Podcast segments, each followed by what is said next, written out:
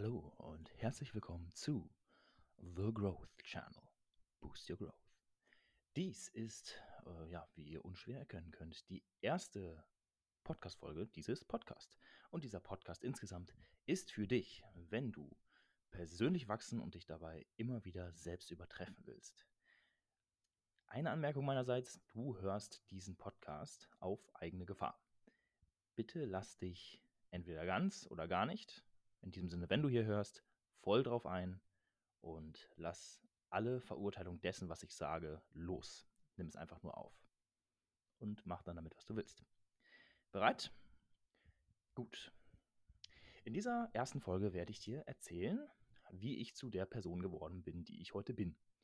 Und zwar nicht, damit du meine Lebensgeschichte auswendig kennst oder mich irgendwie beweihräuchern kannst, sondern damit du dir für dich nützliche Inputs rausziehen kannst, um dein Leben ein Stück mehr zu dem Leben zu machen, was du wirklich führen willst.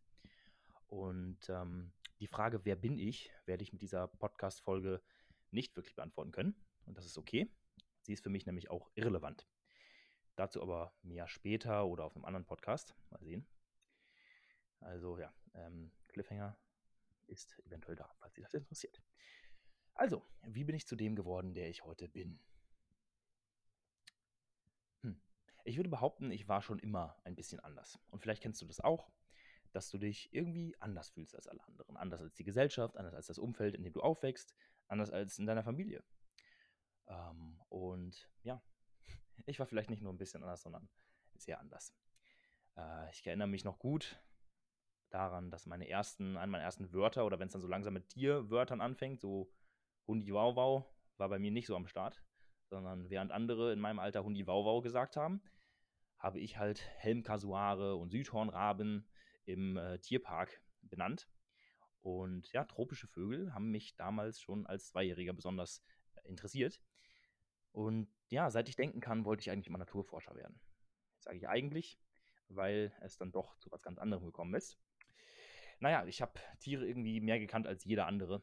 Ich habe als, als Kleinkind meine erwachsene, wohlgemerkte Verwandtschaft bei Spaziergängen dabei belehrt, wenn sie irgendwelche Tiere falsch benannt haben.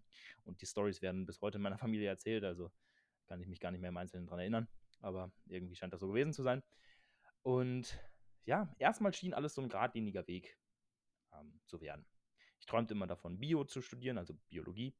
Und irgendwann an als äh, Expeditionsleiter durch den Regenwald im Amazonas zu stapfen und Spoiler, es ist sogar auf eine gewisse Weise dazu gekommen. Dazu später mehr. Aber naja, als ich dann 14 war, kamen zuerst Leistungssport und kurze Zeit später Persönlichkeitsentwicklung und ganz besonders Journaling in mein Leben. Und ja, das war zu dem Zeitpunkt, wo alle anderen irgendwie anfingen zu saufen. Und da brauchte ich halt eine andere Beschäftigung.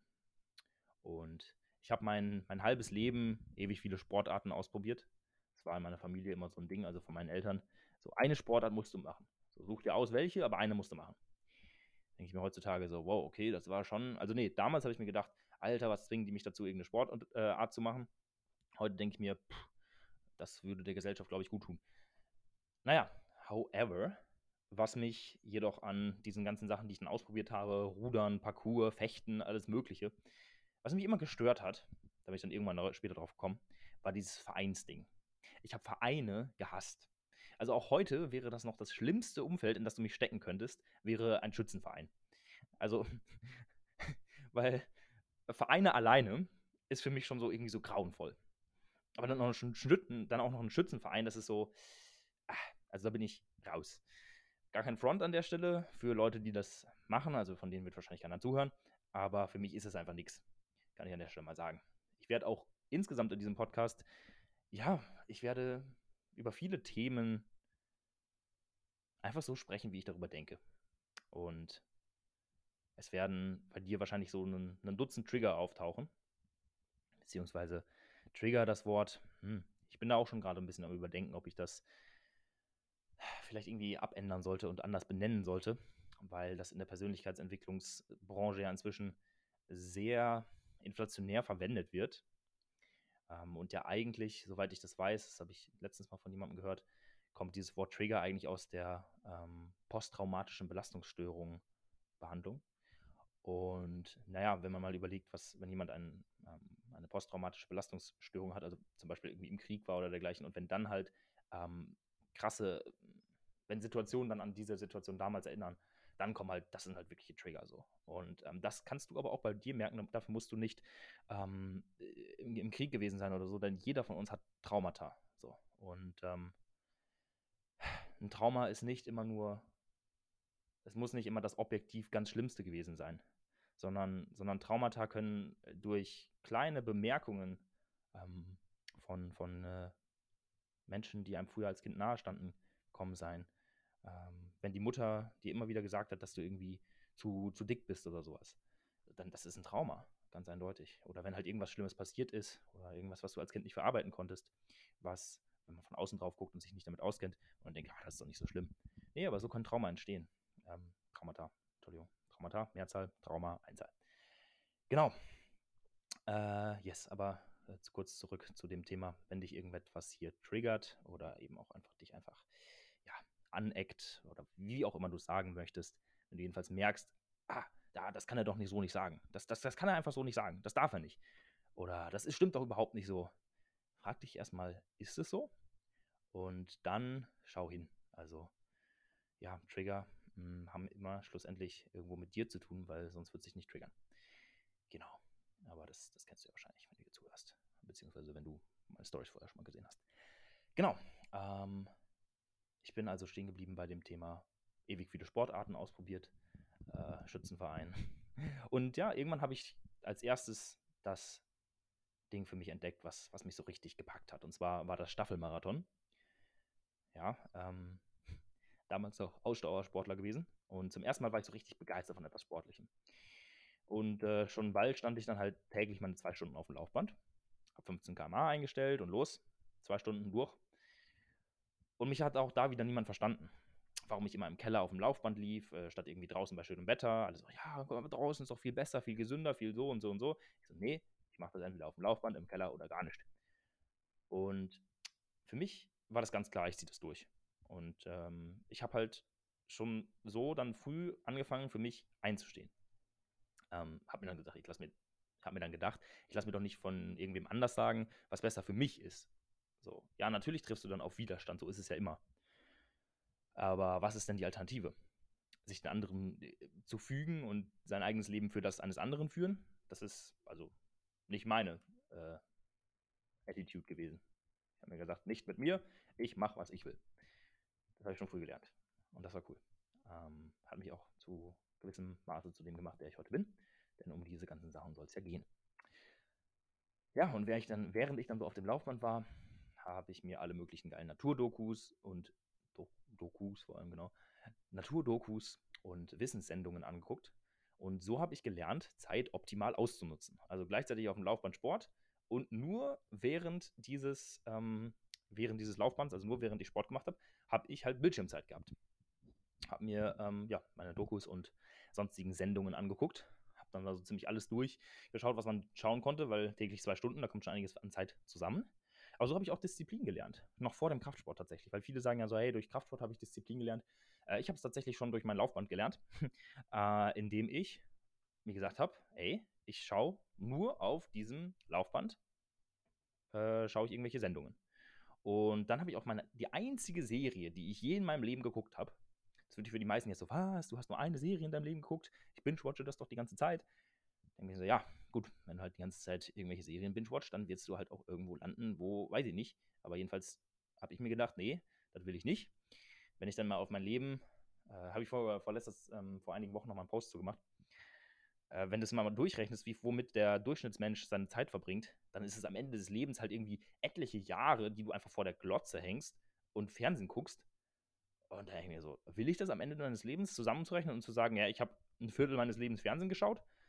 Nö, also mache ich es auch heute nicht. Langfristig denken. Einer meiner wichtigsten Werte. Auf Nummer zwei, aber ja, da können wir auch nochmal in einer anderen Folge separat drauf eingehen. Ich werde sowieso heute viele Dinge anschneiden und dann in Zukunft in einzelne Themen ganz spezifisch eintauchen. Genau. Uh, yes. Also während des Laufbands habe ich dann also gelernt, Zeit für mich optimal auszunutzen und produktiv, äh, nicht produktiv, sondern ähm, effektiv dabei zu sein sozusagen. Äh, und ja, das war ein bisschen extrem, könnte man sagen. Würde ich auch heute nicht mehr so machen. War ein bisschen zwanghaft, aber war wichtig für meine Entwicklung. Insgesamt Extreme, ich, also von Extremen kann ich so ein Lied singen. Ähm, vielleicht kennen das auch einige von euch, die mit dem Thema Ernährung so ihre Erfahrungen gemacht haben. Also ich hatte so krasse Phasen der Ernährung. Ähm, ja, ich hatte Phasen, da habe ich einfach, äh, das war meine Joghurtphase, habe ich ein Kilo Fruchtjoghurt am Tag gegessen. Das war natürlich vor meiner Veganzeit. Äh, ja, ein Kilo Kirschjoghurt am Tag aus ähm, so fünf Kilo Eimern mit der Suppenkelle rausgeschöpft. Diese äh, ja, Eimer konnte man dann beim, beim Großhandel kaufen. da habe ich die mit meinem Vater hergeholt. Ja, und dann habe ich halt ein Kilo davon am Tag aus meinem Bottich äh, Eimer mit der Suppenkelle geschöpft. Und so alleine 160 Gramm rein sogar nur durch Joghurt zu mir genommen. Ja, nicht so schlau, aber damals hielt ich das irgendwie für gut. Später habe ich dann auf Magerquark umgestellt, als es dann so mit Kraftsport anfing, also mit Bodyweight-Training. Und ja, irgendwann habe ich dann sowieso mehr Plant-Based gegessen und dann gab es halt zum Abendessen drei Kilo Kartoffeln, zwei Eier und ein Kilo Brokkoli, weil ich mir äh, die Tabelle von biologischer Wertigkeit angeschaut hatte und merkte, ah, die beste biologische Wertigkeit gibt es äh, bei Kartoffeln plus Eier. Ja, okay, dann habe ich mir das ausgerechnet und dann gab es halt drei Kilo Kartoffeln mit zwei Eiern. Ja, das ist aber eine andere Geschichte. genau. Ähm, auf dem Laufband Dokus zu schauen, da waren wir stehen geblieben, war dann, wie gesagt, meine einzige Bildschirmzeit. Ich habe nämlich auch relativ spät erst ein Smartphone bekommen. Das halte ich auch für einen sehr wichtigen Faktor ähm, in der ja, jugendlichen Entwicklung sozusagen. Äh, nicht, weil es vorher noch keine gab. Also, ja, ich glaube, die ersten Smartphones kamen so auf, als ich irgendwie auf dem Gymnasium dann war und ich weiß nicht mehr genau wann, aber jedenfalls, es gab die Dinger dann irgendwann. Und ich hatte aber trotzdem keins und ich wollte auch keins. Äh, das ist sowieso sowas. Ich hatte schon immer so ein gutes Gespür dafür, was ich nicht will.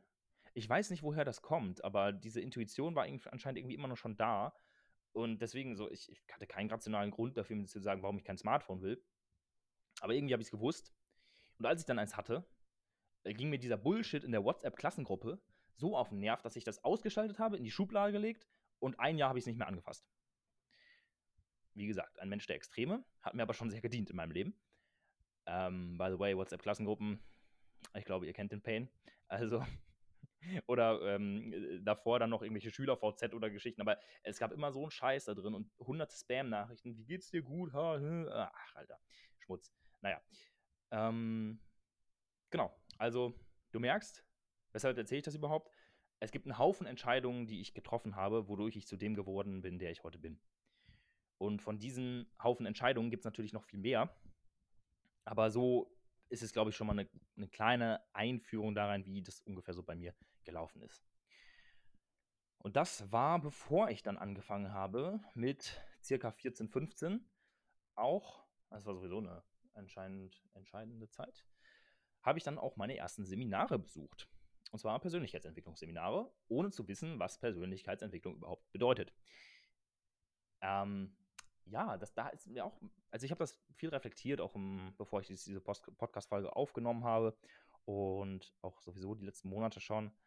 Also mit diesen Seminaren hat bei mir echt viel angefangen, weil ich mir halt nicht die ganze Zeit nur irgendeinen Content reingezogen habe, sondern ich bin halt am Wochenende, wo alle anderen am Wochenende, also ich weiß nicht, wie es bei euch war, aber bei uns war es halt so in der Schulzeit, dass am Wochenende halt alle saufen gegangen sind, so ab 15.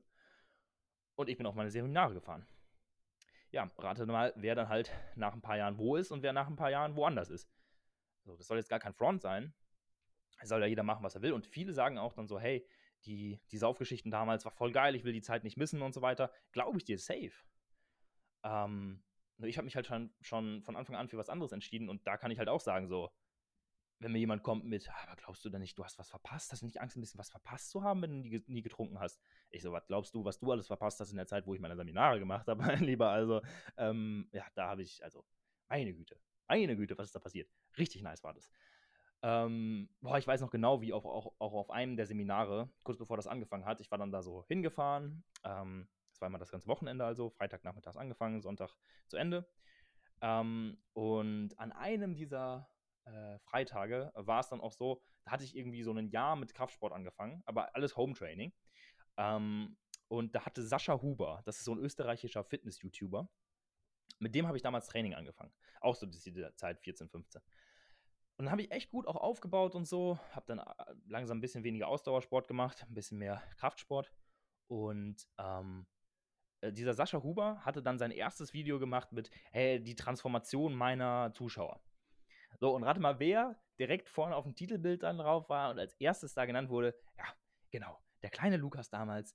Ähm, ja, äh, tolle Sache war das. Ich habe mich damals so gefreut und irgendwie so nice und äh, dann haben mich auf diesem Seminarwochenende noch alle angesprochen, weil die auch diesen Sascha Huber geschaut haben. So, weiß mal, bist du nicht der, der gerade in diesem Video aufgetaucht bist, ähm, ist. Und das war so ein erster Moment, wo ich so gemerkt habe, so, wow, okay, ich kann was Besonderes sein, so, oh mein Gott. Und äh, ja, von diesen Momenten gab es viele in meinem Leben, wo Menschen, die schon ein paar Jahre weiter sind als ich oder waren als ich, ähm, wo die mir halt einfach, Alter, wo die mir einfach so einen geilen Arschtritt gegeben haben, weil ich aber auch vorher erstmal die Arbeit gemacht habe. So, ich habe ja erstmal anderthalb Jahre vorher trainiert, habe dem Sascha dann da, als er gesagt hat, irgendwie schick mir mal Bilder zu, habe ich das direkt gemacht und so. Ja, es ist direkt war ich auf dem Titelbild und äh, Props und alle haben mir angeschrieben und toll und Anerkennung, yay. By the way, schreiben mich heute immer noch. Ich weiß nicht wie. Ich weiß nicht, wie das geht, weil damals hatte er den Instagram-Namen, das war ein ganz anderer als heutzutage. Aber irgendwie schreiben mir heutzutage immer noch Leute, wie ich das gemacht habe damals. Naja, however. Ähm, ja, und so dieses, hey, du arbeitest und du bekommst was dafür. So, du bekommst Anerkennung dafür. Und natürlich ist dann Anerkennung irgendwann nicht mehr so der beste Antreiber. Aber genauso wie Schmerz kann Anerkennung ein sehr guter eben Antreiber sein, äh, der dann natürlich dann irgendwann hinterfragt werden darf, ähm, wie nachhaltig der denn so ist. Aber ja, ähm, hat mir auf jeden Fall gedient zu der Zeit. Yes, ähm, genau. Ich bin also auf diese Seminare gefahren, habe dazu allen möglichen Themen was gelernt, so äh, Zielsetzungen, auch aufs Abi hin. Dann irgendwann habe ich mir gesagt, okay, ich will jetzt zum Abi, ich habe mir irgendwie drei Ziele zum Abi gesetzt. Irgendwie, ich will der Beste der Schule werden, ich will eine Auszeichnung für das XY und noch irgendwie so ein Zertifikat und so äh, in der höchsten Stufe. Dann habe ich das irgendwann, also ich habe das dann gar nicht mehr beachtet, habe aber dann so, ich habe mir dann diese Zielsysteme aufgebaut, so von, okay, wie mache ich das und so weiter, habe das durchgezogen und dann stehe ich beim Abi auf dieser Bühne und alle anderen nur so, ja, herzlichen Glückwunsch zu Ihrem Zeugnis. So. Der und der Name, herzlichen Glückwunsch zu Ihrem Zeugnis. Bei mir so, äh, Lukas Wegen, herzlichen Glückwunsch zu Ihrem Zeugnis so und so, Ihre Auszeichnung in so und so und einer besonderen Lernleistung in dem Fach so und so und so. Und ich so, warte mal. Und in dem Moment, ich stehe auf dieser Bühne und so, oh shit, genau das habe ich mir vor, auf diesem Seminar vor ein paar Wochen oder Monaten halt so aufgeschrieben und ich habe dafür gearbeitet und das ist Selbstwirksamkeit. So, dadurch habe ich halt gelernt, fuck man, wenn ich mir ein Ziel setze und dafür arbeite, dann erreiche ich das. Ja, im Endeffekt bin ich dann, das an der Stelle auch, äh, in den darauffolgenden Jahren darauf gekommen, dass dieser ganze Leistungsdruck, warum ich unbedingt der Beste der Schule werden musste und so weiter, auch letztendlich auf eine sehr toxische ähm, Intention zurückzuführen sind. Gut. Ähm, deswegen so, nichts hat eine eingebaute Bedeutung, sondern die Intention dahinter ist halt entscheidend. Ähm, aber ja, es hat auf jeden Fall, es hat auf jeden Fall Spaß gemacht. Ich habe es mir selbst bewiesen. Ähm, ja, war ganz toll. Und vor allem durch diese Leistung in der Schule, auf die ich mich konzentriert habe, plus diese Seminare, habe ich mich halt auch früh entschieden, aus allem auszusteigen, wo Alkohol getrunken wurde. Ich habe nie ein einziges Bier auch nur probiert. Meine Eltern haben es mir irgendwann angeboten. Also meine Eltern, äh, so Props an meine Eltern natürlich, haben die mir nicht mit 14 irgendwie einen Schnaps geschenkt oder so, wie bei anderen Kollegen in der Schule. Ähm, aber so irgendwann mit 16 meinte ich willst du nicht doch mal probieren und so? Ich so, nee, ich habe nie irgendwas da. Also keinen Tropfen Alkohol ähm, habe ich je getrunken. Ähm, denn ich wollte mich halt nicht mitziehen lassen, aus irgendeinem dazugehören wollen. Äh, ich war halt kein Mitläufer so, sondern ich habe angefangen, mein Ding zu machen. Sehr früh. Und wie gesagt, ich wusste halt schon sehr früh, was ich nicht will. Hm, also habe ich das gemacht. Oder auch nicht gemacht in dem Sinne. Ja. Ähm, und das finde ich echt erschreckend mit dem Alkohol. Weil damals, ich war der Einzige, der keinen Alkohol, Alkohol getrunken hat. Und auch heutzutage, ich kenne, glaube ich, nur eine oder zwei andere Personen in meinem ganzen äh, Leben, die ich kennengelernt habe, die noch nie Alkohol getrunken haben. Das finde ich irgendwie, ja, bemerkenswert. Genau. Äh, yes, ich habe gesagt, ich habe schon früh angefangen, mein Ding zu machen. Und ich dachte immer, und da kommen wir auch zu einem wichtigen Punkt, ich dachte immer, dass dieses Ding es ist, dass ich Expeditionsleiter im Regenwald werde, äh, Naturforscher und so habe ich dann auch schon, das ist das, was ich am Anfang angesprochen habe oder angeschnitten habe mit, ähm, dass ich dann doch noch Expeditionsleiter wurde sozusagen. Expeditionsleiter bin ich nicht geworden, aber ich habe mit 16, 17 an einer Expedition teilgenommen, quer durch Ecuador, von, den, von der Küste über die 5000, 6000 Meter hohen Anden in die Vulkankrater und über die Nebelwälder und heißen Quellen bis runter in den Regenwald und ganz episch und so weiter. Und auf die Galapagos-Inseln mit Tauchen mit Seelöwen und äh, was gab es da noch alles? Und Riesenschildkröten und Rochen und Haien und Alter, war das geil. Alter, war das geil. Und das habe ich einfach gemacht. Ähm, ein Teil in der Ferienzeit, ein Teil dann habe ich mich beurlauben lassen und so weiter. Weil die Schule hat mir nicht gereicht. Ich, ich wollte halt mehr. Mehr vom Leben. So. Und ich wollte es nicht nur, sondern ich habe es mir geholt. Und ja, auch schon damals, so das, ich war, glaube ich, ja, ich glaube, ich war 16. Mh, das hat auch ein bisschen was gekostet diese Expedition. Also es war von so einer Stiftung getragen und so, aber man durfte trotzdem noch einen ordentlichen Teil selber machen. Habe ich mein erstes Crowdfunding aufgesetzt, war nicht so erfolgreich. Aber ja, ähm, durch Scheitern lernt man eben auch. Dann äh, durch eigenes Erspartes und so weiter. Und habe mir das dann so ein bisschen ähm, selber erarbeitet und natürlich auch geilen Support von meinen Eltern bekommen. Ähm, wo ich aber auch immer ein bisschen für gekämpft habe. Ähm, genau, die, so die Mischung. Mm. Ja, und auch schon ein paar Jahre davor habe ich halt mein Berufsorientierungspraktikum, was man machen musste, durfte, was auch immer, ähm, nicht wie die meisten irgendwo in so einem Büro abgesessen, sondern ich bin halt nach Bremen gegangen, ans Institut für marine Tropenökologie, habe dort die Sauerstoffsättigung von Bakterienkolonien in Seegraswiesen und Korallenriffen äh, untersucht. Und so, wenn du jetzt zuhörst, wirst du dir vielleicht denken, so, WTF, was hat das überhaupt damit zu tun, was ich heute so mache? Ja, nichts. Aber es war halt heftig geil damals. Also ich mache heute nichts in diese Richtung. Aber ich, also, ich würde es immer noch genauso machen, damals. Und im, äh, im Grunde mache ich es heute auch genauso. Ich weiß überhaupt nicht, ich habe keine Ahnung, wo ich in zehn Jahren bin. Und ich würde sogar behaupten, das hat keiner eine Ahnung, wo er in zehn Jahren ist. Beziehungsweise eine Ahnung kannst du schon haben, aber du weißt es einfach nicht. Und es braucht es auch nicht. Was es einfach nur braucht, ist anzufangen. Das habe ich damals schon einfach gemacht. Ich habe mir keine großen Gedanken gemacht, wo ich im Leben hin will und so weiter. Obwohl doch, ja doch, ich hatte diesen Nordstern von ich will Expeditionsleiter im Regenwald werden. Aber der ist ja im Endeffekt überhaupt nicht aufgegangen. Das war es überhaupt nicht. Aber ich dachte es halt die ganze Zeit. Und das ist das Einzige, was du brauchst, um halt wirklich loszugehen. Und dann ist es so die Summe der Erfahrungen, die sich ansammelt, die einfach so nice wird. Und ja, es begleitet mich schon seit vielen, vielen Jahren, dass dann Menschen immer wieder sagen so, oh, du bist aber weit für dein Alter. Und ich so, was für Alter? Ich habe halt einfach früh angefangen. Also es kommt ja darauf an, im Endeffekt nicht, wie viele Jahre du hast, sondern was du aus den Jahren machst, die du hast. So frei nach dem Spruch, das ist einer meiner Lieblingssprüche, das Leben gibt denen am meisten, die das meiste aus dem machen, was das Leben ihnen gibt. Ich hoffe, das hast du gerade verstanden. Das sage ich nochmal. Das Leben gibt denen am meisten, die das meiste aus dem machen, was das Leben, Leben ihnen gibt. So, wir haben alle unsere, da habe ich heute Morgen noch mit Paul, Props gehen raus an Paul, du wirst das eh hören. Deswegen, ähm, ja, Paul, mein äh, Mitarbeiter des Monats, ähm, äh, ja, jedenfalls Paul hat heute Morgen noch ein Beispiel genannt, was ich sehr passend fand.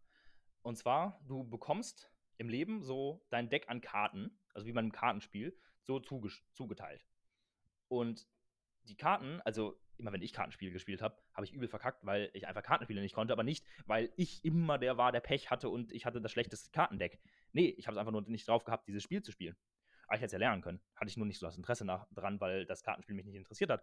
Aber ähm, so, wenn das Kartenspiel jetzt das Leben ist, dann kannst du halt lernen, dieses Spiel zu spielen. Und du kannst auch mit schlechteren Karten gegen jemanden gewinnen, der bessere Karten hat. So, wir haben alle unterschiedliche Voraussetzungen. Klar kannst du jetzt sagen, boah, du hast aber so viel Glück gehabt im Leben. So, ja, ja wahrscheinlich habe ich mehr Glück gehabt als der Durchschnitt der Menschheit. So, sehr sicher sogar. Aber das hast du halt auch, wenn du hier zuhörst. Allein wenn du hier zuhörst und ein technisches Gerät hast, Spotify oder was auch immer für eine Plattform, also du hast schon so viel mehr Glück als die meisten Menschen dort draußen. Ähm, ja, von daher mach halt einfach was draus. So, die Karten sind dir gelegt, die kannst du nicht ändern. So, ob du jetzt ja, die Veranlagung für ob du gut schreiben kannst oder nicht, ob du gut sprechen kannst oder nicht. Das kannst du alles halt entweder üben und klar, du hast, also manche haben halt bessere Voraussetzungen als andere, aber manche haben halt auch schlechtere. Also mach einfach das aus, ähm, aus den Karten, was du halt kannst und da das Maximum rausholen. Genau. Ähm, ja, ich war stehen geblieben bei, der, bei dem Praktikum und bei dem, dass ich keine Ahnung habe, wo ich in zehn Jahren bin und das auch nicht brauche. Genau. Und nach dem Abi zum Beispiel habe ich mein Abi da gemacht und war alles ganz toll. Und dann habe ich ja alle Möglichkeiten offen. Aber ich wusste so, dieser Abischnitt, den, den brauche ich überhaupt nicht. Ich habe das nicht gemacht, um dann irgendwie Medizin stud zu studieren. Das wusste ich sofort, dass ich das nicht brauche. Und für Biostudium hat es dann ein NC von 2, irgendwas. Ja, da war ich mit meinem 0,8 irgendwie so ein bisschen, könnte man sagen, fehl am Platz. Aber ich wollte, ich wollte halt Bio machen, so. Also habe ich es gemacht. Beziehungsweise ich bin erst nach dem Abi noch ähm, nach Ecuador gegangen, nochmal, weil mich der Regenwald dort so fasziniert hat. Also ja, das war schon mal in meiner Vorstellung richtig. Der Regenwald hat mich wirklich komplett fasziniert.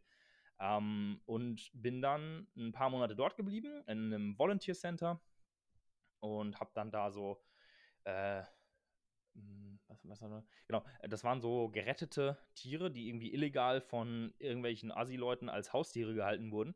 Das sind aber Wildtiere, wie zum Beispiel irgendwelche Nasenbären oder ähm, Wickelbären oder äh, was gab es denn noch alles? Also alle möglichen Papageienarten, selbst Tapire und also ganz krasse, nice Tiere so. Und die wurden halt alle aufgefangen von oder gerettet ähm, von eben aus, aus irgendwo Touristenattraktionen oder so illegalerweise. Und dann wurden die da hingebracht und dann wurden sie sozusagen dort darauf vorbereitet, wieder ausgebildet zu werden. Und äh, das war übel nice. Das hat mir auch so getaugt, wie man äh, in Österreich sagen würde. Ich hatte viel mit Österreichern zu tun in letzter Zeit. Und ja, das, ich habe da auch wieder die geilste Zeit gehabt, so im Regenwald. Ich habe dort Spanisch gelernt, weil eine Einheimische, mit der ich mich sehr, sehr gut verstanden habe, ähm, die hat halt entweder, ich konnte mich dann entscheiden, so, will ich Spanisch von ihr lernen oder Quichua. Das ist so deren einheimische Sprache da. Und mit der kann ich halt in der Welt relativ wenig anfangen. Also habe ich mich entschieden, okay, dann lerne ich halt Spanisch. Ich hatte in der Schule überhaupt kein Spanisch gehabt. Heutzutage, ich bin oft in spanischsprachigen Ländern unterwegs. Jetzt ja gerade hier ähm, den Podcast nehme ich auf äh, von Gran Canaria. Ich kann überall mit Spanisch ähm, ähm, komme ich halt gut rum. Weil die Spanier, die sprechen so schlechtes Englisch oder einfach gar, gar keins. Das ist so geil, wenn du in der Welt halt einfach Spanisch kannst. Französisch habe ich in der Schule gelernt, habe ich dann auch im, im Volunteer Center, habe ich dann Touristen französischsprachige Führungen gegeben und englische und deutsche und dann irgendwann spanische. Aber ich hatte halt in der Schule nichts von Spanisch gelernt. Italienisch hatte ich in der Schule, aber das durfte ich dann so langsam wieder äh, verlernen, damit ich äh, Spanisch vernünftig sprechen kann und nicht dauernd durcheinander komme. Ja, und dann habe ich halt einfach Spanisch gelernt, so intuitiv, so wie ein Kind das auch lernen würde so von einem Wort zum nächsten. Und äh, ja, habe mich dann also auch von einem Wort zum nächsten gehangelt und habe das dann gelernt in den drei Monaten. Und danach konnte ich mich halt gut verständigen. Und das ist halt einfach wieder so ein Beispiel von, hey, Selbstverantwortung, du kannst so viel schaffen, wenn du das wirklich willst. Und wenn du dir halt bewusst den Weg suchst, der nicht der einfachste ist, sondern der mit dem meisten Wachstumspotenzial. Und das habe ich halt immer wieder gemacht in meinem Leben. Und äh, genau. Hm ja, dann nach dieser niceen Zeit in Ecuador bin ich dann noch ein bisschen rumgereist. Übrigens so low budget damals. Also auch wieder, wer jetzt sagt, ähm, ja, aber Reisen kann ich nicht machen, weil äh, kein Geld. Alter, ich habe in, ich habe diese Monate, ich habe mit 300 Dollar gelebt, habe da Ausflüge gemacht wie sonst was, bin danach noch ein paar Wochen äh, durch das Land gefahren, in die Nebelwälder von Mindo und Kolibris und bla. Und ich habe dann von Haferflocken ähm, Proteinpulver, was ich mir mitgenommen hatte, ähm, und äh, Dosenfisch gelebt weil das einfach das Billigste war. Naja, und ab und zu habe ich noch einen Brokkoli bekommen für irgendwo 50 Cent im Angebot. Und so, es war die geilste Zeit einfach. Also alle Zeit war ich mir die geilste Zeit. Hm. Ja, genau. Also Low Budget kann ich. Habe ich auch schon früh bei den Pfadfindern gelernt. Ich war jahrelang bei den Pfadfindern und Alter, mit wie wenig da du auskommen musst, darfst, suchst du dir aus. Ähm, ja, das hat mich schon auch sehr geprägt. Und ähm, ja, ich weiß jetzt einfach so, Alter, wenn es hart auf hart kommt und alles weg ist, alles Geld und so weiter, ich komme jetzt so wenig aus. Ich bin nicht irgendwie so eine Luxusgöre geworden, ähm, sondern, also ich kann, ich, ja, das ist halt einfach ein nice Selbstvertrauen, was ich dadurch auch wieder aufgebaut habe. Genau, dann bin ich nach Ecuador zurück, äh, in den kalten deutschen Winter, ne, Herbst erstmal, und habe dann halt mit meinem Studium angefangen. Mhm. Hab schon in der ersten Studienwoche gemerkt, so, scheiße, Mann, äh, das ist ja hier auch wieder ein Umfeld, wenn schon in der O-Woche, also Orientierungswoche, äh, das Kennenlernen darin besteht, gemeinsam Trinkspiele zu machen, war ich schon so, ey, dieses Umfeld ist eventuell nicht so für mich geeignet. Na, habe dann aber trotzdem weitergemacht, weil ich dachte, ja, aber Biostudium, das will ich ja. Habe ich irgendwann, so zu Anfang von Corona war das, also Anfang 2020 und als dann Online-Uni war ähm, und ich in meine WG gerade gezogen war, ähm, neu. Und ja, dann war halt Online-Uni. Ich hatte nicht mehr so wirklich Motivation dafür, weil mich das irgendwann nicht mehr interessiert hat. Und ich habe gemerkt, Alter, scheiße, das will ich doch nicht. Ich wusste ja vorher gar nicht, als ich mein Leben lang immer dachte, ich will ein Biostudium machen. Mein Opa war auch Biolehrer und dann dachte ich, ja, toll und so und äh, was der mir da immer alles gezeigt hat und seine ausgestopften Krebse und so, alles ganz spannend. Ähm, aber ja, dann wusste ich halt gar nicht, was ein Biostudium wirklich ist, was es beinhaltet. Und dann habe ich mich halt irgendwann gegen das Studium entschieden, weil das für mich überhaupt nicht individuell genug war und deshalb nicht zeiteffizient. Also ich habe hm, dort so viel unnötige Sachen gelernt, die mich überhaupt nicht interessiert haben und wo ich dachte, die brauche ich überhaupt nicht, wenn ich später durch den Regenwald stapfe. Und deswegen dachte ich mir so, nee, ich verbringe hier nicht 80% meiner Zeit mit Chemie und Physik, was ich gehasst habe. Besonders Physik. Angewandte Mathematik und Mathematik war ganz grauenhaft für mich. Da dachte ich mir so, nee, ich habe doch nicht in der Schule hier extra noch Mathe und Physik abgewählt im Abi, äh, dass, ich, dass ich jetzt hier wieder den gleichen Scheiß mache, nur noch komplizierter. Also habe ich das dann irgendwann so schleifen lassen und dann so langsam ausfaden lassen. Das ging ja zu der Online-Studienzeit eh ganz gut, weil das hat ja eh keiner bemerkt. Ähm, ja. Und dann dachte ich so, okay, was machst du jetzt? Ähm, hm. Ja, und dann habe ich auch schon mal mit meinen ersten Coachings angefangen und so weiter. Also, du merkst, da gibt es ordentlich viel zu erzählen. Das war jetzt so eine ganz kleine, grob um Umreißung. Aber auf eine Sache möchte ich jetzt ganz besonders eingehen. Und zwar, eine der wichtigsten Begebenheiten war dann der Beginn meines Journalings. Und da spulen wir jetzt noch mal ein paar Jahre zurück, denn erst so, die Story wollte ich jetzt erst ähm, so äh, chronologisch erzählen. Aber das Journaling hat schon angefangen durch einen ganz witzigen Umstand. Und zwar in der siebten Klasse, glaube ich, ungefähr. Da ist man dann so 13. Genau, da habe ich angefangen, angefangen zu schreiben. Und zwar war das damals noch kein Journaling, sondern es war ein Tagebuch. Ich habe es zwar nicht Tagebuch genannt, ähm, sondern ich habe extra, also natürlich habe ich nicht liebes Tagebuch geschrieben. Ich habe schon damals, ich habe schon damals dann hingeschrieben, so, dies ist kein Tagebuch. Ich sage jetzt nicht liebes Tagebuch, aber es war einfach so geil, was heute passiert ist, deswegen musste ich es aufschreiben. Ja, also mir war das sehr wichtig, dass es kein Tagebuch ist. Und ja, dann habe ich so angefangen aufzuschreiben, was in der Schule so alles passiert ist, weil da sind sehr, sehr viele lustige Dinge passiert. Also Schulstories sowieso beste. Also, was da abgegangen ist, ich kann mich heute noch totlachen, wenn ich die Aufzeichnung finden würde. Ja, und so hat es angefangen ähm, in der siebten Klasse. Weil ich dachte mir so, nee, nee, nee, das, was hier alles passiert, das ist so krass. Also, Leute, wenn mir irgendwer sagt, ihr habt krasse Schul Schulstories, ich habe krassere. nee, also jeder hat bestimmt krasse Schulstories, aber meine haben sich halt wie die krassesten angefühlt, ist ja logisch. Ähm, jeder denkt halt, er ist der Coolste. Deswegen, ähm, obwohl, nee, nicht jeder denkt, dass er der Coolste ist. Äh, anderes Thema. Genau, so hat es angefangen. Dann habe ich aber halt jahrelang, so ein, zwei Jahre, habe ich dann halt nur darüber geschrieben, was die ganze, ganze Zeit passiert ist. Und das ist eben der Unterschied zwischen einem Tagebuch und einem Journal. Ähm, ein Tagebuch, da schreibst du die ganze Zeit auf, was ist passiert an diesem Tag. Das ist die Was-Ebene. Was ist passiert? Das ist die Stufe 1 des Selbstbewusstseins. Und in einem Journal machst du nun die weiteren drei Stufen. Und zwar, wie fühle ich mich dabei? Warum fühle ich mich so? Und wofür dient mir diese Erkenntnis? Das sind die vier Stufen des Journalings, die du dir immer wieder stellen kannst. Also es ist natürlich nur eine ganz kleine Form von Journaling und so weiter. Genauere Anleitungen und so weiter ähm, kommt dann später, beziehungsweise zu Journaling kommt hier immer wieder was in meinen Episoden ähm, und genaue Anleitungen, da wird, dazu wird es dann auch wahrscheinlich ähm, Workshops geben und so. Das wird, glaube ich, ziemlich cool. Und dann, äh, genau, habe ich halt erstmal jahrelang immer nur auf der Was-Ebene verharrt. Aber irgendwann habe ich mich, das war ein ganz natürlicher Prozess, ähm, habe ich angefangen, mir die Frage zu stellen, wie ich mich dabei fühle. Was ich überhaupt fühle. Fühle ich überhaupt was? Ich habe jahrelang gar nichts gefühlt. Habe dann Zugang zu meinen Emotionen irgendwie so ein bisschen wieder bekommen. Habe mich gefragt, warum passieren die Dinge denn so? Was, was ist, steckt dahinter? Habe die Psychologie von Menschen verstanden. Habe so viel mehr verstanden. Und das hat sich über die Jahre, also das ist jetzt, wie viele Jahre ist es her? Äh, acht Jahre, neun Jahre, ich weiß es nicht, also viele Jahre, Jahrzehnte sind da vergangen in, in diesen Dekaden von ähm, Welthistorien, die ich erlebt habe. ähm, kommt mir manchmal wirklich so vor, weil ich irgendwie, ja, die Zeit, die ich in meinem Leben hatte, halt einfach so gut vollgepackt habe mit Erfahrung. So entsteht Lebenserfahrung in kürzester Zeit. Indem du einfach die Zeit, die du hast, geballt vollpackst mit Lebenserfahrung. Ja. Ähm, und so kam dann dieser jahrelange Prozess. Und so richtig professionell journalen, so, das tue ich wahrscheinlich seit so zwei, drei Jahren. Ähm, Ja, wobei seit drei schon mindestens. Genau, so ist es also entstanden. Jetzt wisst ihr das auch mal. Und ja, das war so dieser ewig lange, jahrelange Prozess.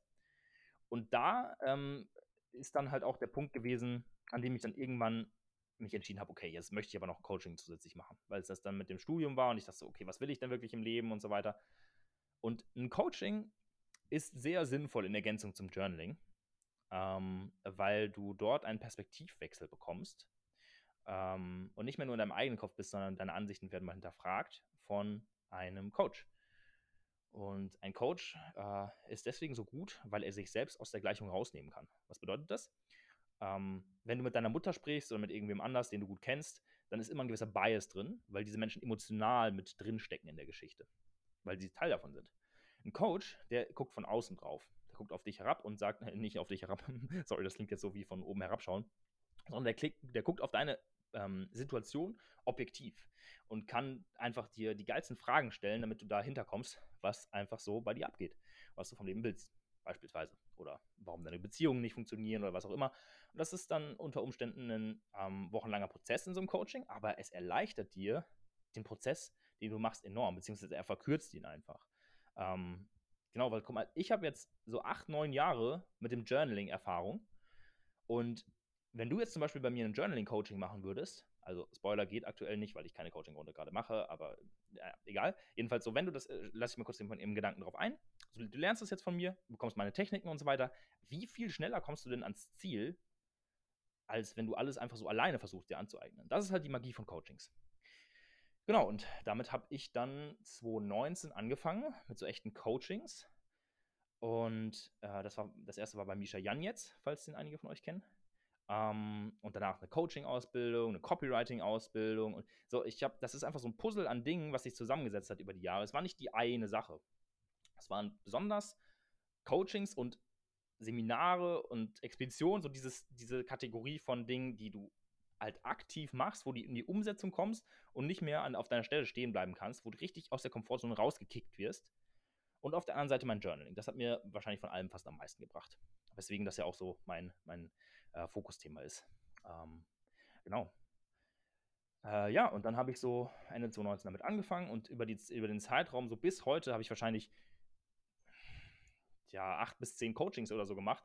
Zwischen, äh, also von Produktivität, Verkaufen, Retreats gemacht, Plant Medicine, Zeremonien, Reisen. Ich habe dann, ähm, ja, 2020 war ein krasses Jahr für mich dann auch, nachdem ich dann das ähm, äh, erste Coaching hatte, nachdem ich dann meine Coaching-Ausbildung gemacht hatte, äh, Copywriting-Ausbildung mit Copywriting angefangen habe zu arbeiten. Ähm, dann angefangen bin, reisen zu gehen nach Portugal, auf Workation, ähm, als ich dann mich im, ah, das weiß ich noch genau, ich weiß noch so schön, da begleitet mich immer dieses Lied, dieses The Sun. Ähm, Alter, Follow the Sun, ja. Ähm, weil dieses Lied habe ich damals gehört, als ich in Portugal war und ich so vor der Entscheidung stand, mit ein paar Kumpels von mir nach Mexiko zu gehen. Und meine Mutter so ewig viel Schiss hatte und so, nein, das kannst du nicht machen, das ist voll gefährlich und so weiter. Und ich so, hey, ich bin jetzt gerade 18 geworden. Warum sollte ich das nicht machen? Und dann bin ich, ja, nach Mexiko äh, mit drei Kumpels von mir. Mm. Und Mexiko war, Alter, das war so eine krasse Zeit auch wieder. Erst Tulum einen Monat, dann, ähm, wo war ich dann? Ah, oh, dann bin ich, äh, genau, dann bin ich alleine einen Monat ähm, in San Cristobal de las Casas. Das ist eine kleine Stadt in den Bergen im Inland von Mexiko. Ich fand es viel zu kalt. Also, ich fand es nicht so geil. Aber viele schwören drauf. Und da habe ich mich einen Monat lang dann komplett zurückgezogen, habe ähm, auch eine Woche zum ersten Mal dann äh, Digital Detox gemacht, weil ich ein Jahr zuvor ungefähr im Rahmen meiner Coaching-Ausbildung habe ich dann angefangen mit Instagram, auch so komplett ohne, ohne Erwartung, ohne Intention, so einfach, weil es Bock gemacht hat. Das war so Anfang 2020, also vor zweieinhalb Jahren jetzt. Ähm, und so, so, viel ist da jetzt draus entstanden, dass ich damals mit Instagram angefangen habe. Ähm, aber auch, dass ich die Coachings gemacht habe, dass ich die Seminare gemacht habe, dass ich Journaling gemacht habe. Also es lässt sich nicht auf eine Sache herunterbrechen. Das sowieso. Ähm, genau, und dann war ich in Mexiko, habe da einen Monat für mich alleine in einer geilen Wohnung gewohnt. Das war so ein kleines Haus. Übrigens 280 Euro im Monat. Also so günstig kann Reisen sein. Ich habe 280 Euro im Monat gezahlt für dieses ganze Haus mit kleinem Wintergarten, mit kleiner Küche, mit äh, Wohnzimmer, Arbeitszimmer, Schlafzimmer, Bad. das war einfach die geilste Zeit. Ich war so produktiv. Ich habe stundenlang durchgehasselt. Ich habe 13 Stunden am Tag gearbeitet. Ich habe ähm, den Fokus einfach gehabt, weil ich auch kein Social Media dann gemacht habe. Und Alter, war das geil. Ja. Und so bin ich dann auch wieder gewachsen, weil ich dann einfach komplett für mich alleine war und ähm, so auf mich alleine gestellt und einfach nur von mir, nur von mir selbst abhängig im Endeffekt. Ja, mit sich alleine zu sein, alleine sein zu können, halte ich für eine unglaublich geile Fähigkeit. Und dann ich weiter nach Puerto Escondido, so eine Hafenstadt in der, äh, am Westende von ähm, Mexiko, also Westküste, nicht Westende, äh, auf der anderen Seite sozusagen. Tulum ist im Osten. Und da war ich dann nochmal zwei Monate und ja, dann wieder mit meinen Kumpels da. Auch richtig geile Zeit. Da habe ich dann gelernt, meine FOMO abzulegen, also Fear of Missing Out, die Angst, etwas zu verpassen. Also die Angst, wenn, wenn meine Kumpels dann rausgehen und an den Strand gehen und so weiter und mich jedes Mal fragen, willst du mitkommen? Und ich so, nee, ich bleib hier, ich arbeite. Aber nicht so auf diesen, nee, ich bleib hier, ich habe noch zu tun, ich muss noch. Nee, sondern nee, ich bleib hier, ich habe ich hab meine Arbeit, die ist Priorität. Und da halt einfach lernen, Nein zu sagen. Und ich habe so geil durchhasseln können. Aus heutiger Perspektive war es viel zu viel Arbeit. Also wenn ich es heute noch machen würde, damals war es genau richtig. Meine geilen 13 Stunden pro Tag im Durchschnitt. Übrigens nicht fünf Tage die Woche, sondern sieben Tage, so wie sich das gehört. Ähm, voll im Leistungsdruck drin, aber es war geil. so, und ja, daraufhin ähm, dann zurück nach Deutschland irgendwann. Boah, und dann habe ich, Alter, dann, dann ging ja auch so mh, hm, Plant Medicine Zeremonien weiter, wodurch ich meine emotionalen Blockaden aufgelöst habe. Kann auch noch mal eine eigene Podcast-Folge drüber machen, wie ich gelernt habe, wieder zu fühlen. War sowieso auch wieder ein jahrelanger Prozess, aber da ging es dann so richtig los. Ja, und dann ging weitere Reisen. Dann, ja, dann, dann war ich einfach schon da war ich schon auf einem sehr guten Weg. Ähm, habe weitergemacht mit meinem Copywriting. Ja, und habe mein eigenes, geilstes Leben geführt. Das war so wahrscheinlich ab 2020, ja. Studium sein gelassen und mein eigenes Ding gemacht. Ja. Das war so mein Weg dorthin. Hm. Huh. Genau. Ja, seitdem habe ich dann, ja, dann war ich natürlich noch in ganz vielen verschiedenen anderen Ländern, dann die prägende Zeit in Thailand bis Anfang diesen Jahres. Das ist ein sehr, äh, also ja, die letzten zwei Jahre waren, wahrscheinlich ist wahrscheinlich mehr passiert als in meinem ganzen Leben vorher. Deswegen werde ich das nicht alles noch, alles noch einzeln drauf eingehen jetzt. Aber ja, das einfach so als, ähm, als Lebenslauf meinerseits. Guck mal, jetzt habe ich mal wieder einen Lebenslauf gemacht, sozusagen. Ich weiß noch genau, dass ich in meinen Copywriting-Jobs, ähm, das ist auch so ein Ding. So viele denken ja, äh, fragen mich dann so, ja, und Copywriting, hast du eine Ausbildung, hast du ein Zertifikat, hast du dann so und so? Ich so, nix Zertifikat. Ich habe mein Skill, so, und wenn ich dir Ergebnisse liefern kann als Kunde, äh, dann liefere ich dir Ergebnisse. Das ist das, was Leute interessiert. Ähm, auch Leute, die dann in Selbstständigkeit starten wollen und so weiter. So, es interessiert doch keinen, was du ein Zertifikat hast. Das ist in der heutigen Welt einfach nur also in der digitalen Welt ist es, also es juckt halt keinen. Ähm, es hat nie jemand nach meinem Lebenslauf gefragt, bis auf einmal, da hat jemand nach dem Lebenslauf gefragt, einen Auftraggeber im Copywriting. Ich habe gesagt, nee, Lebenslauf habe ich nicht, mache ich auch nicht, schreibe ich Ihnen nicht. Aber wenn Sie mich ein bisschen kennenlernen wollen, dann können Sie mal hier auf den Blogartikel gucken. Habe ich gerade geschrieben. Ist eine Podcast-Folge, wo ich selber als Gast war. Ähm, da, da schreibe ich über mich. Ja, habe ich einen Job bekommen. Ähm, also ja. Deswegen, äh, Denkt nicht, dass ihr allen möglichen Bullshit braucht, um starten zu können.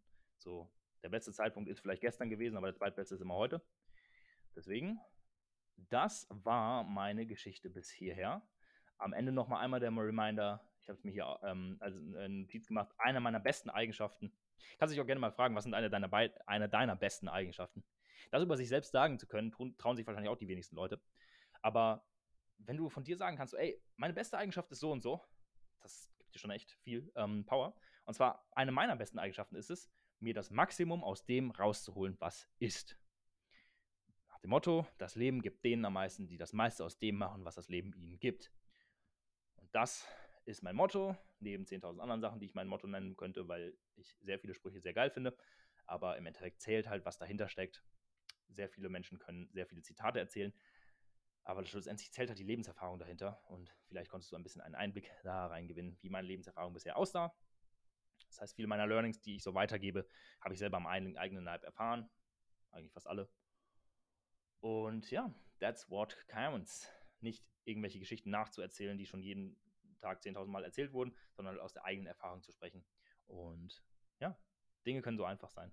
Auch jetzt, dass ich den Podcast aufnehme, es hat ein paar Monate gebraucht, bis ich dann schlussendlich mich mit der Idee angefreundet habe, einen Podcast zu machen. Ich wurde viel danach gefragt und letztendlich habe ich dann ja, vor ein paar Tagen entschieden, okay, mache ich. Deadline ist in einer Woche. Bis dahin besorge ich mir das alles und jetzt habe ich, ja, vielleicht ist in meiner Story gesehen, sehr improvisiert ähm, das Ganze hier zusammengebastelt. Aber die Soundqualität ist hoffentlich angemessen. Es ist auf jeden Fall ein professionelles Mikrofon, daran wird es nicht liegen. Ja, so einfach kann das Leben sein, wenn du die Spielkarten, die dir gegeben wurden, spielst. In diesem Sinne bin ich durch mit meinem Thema für heute. Ähm, wenn du diese Folge gefeiert hast, dann teile sie sehr gerne in deiner Story auf Instagram und markiere mich bitte. Also das geht auf Spotify, glaube ich, so. Du klickst dann auf Teilen und dann in deiner Instagram-Story und dann at lukas.feken markieren, sonst sehe ich das nicht. Ähm, und ich würde es gerne sehen. Also genau, das dazu. Schreib mir gerne per DM Feedback, was genau dir an der Folge am meisten gefallen hat. Das wäre ultra nice. Ähm, ja, weil es eben die erste Folge ist. Es würde mich voll interessieren, wie ihr da so zu denkt. Und dann könnte ich auch gerne nochmal auf einige Themen, weil ich habe jetzt viele Sachen angerissen, viele Mindset-Hacks oder was auch immer. Dann mache ich da gerne nochmal eine extra Folge zu, in der ich genauer auf die jeweiligen Sachen eingehe. In diesem Sinne, Peace out und schaltet wieder ein, wenn es heißt, willkommen zu The Growth Channel. Boost your growth. Peace out. Klick, da, stopp.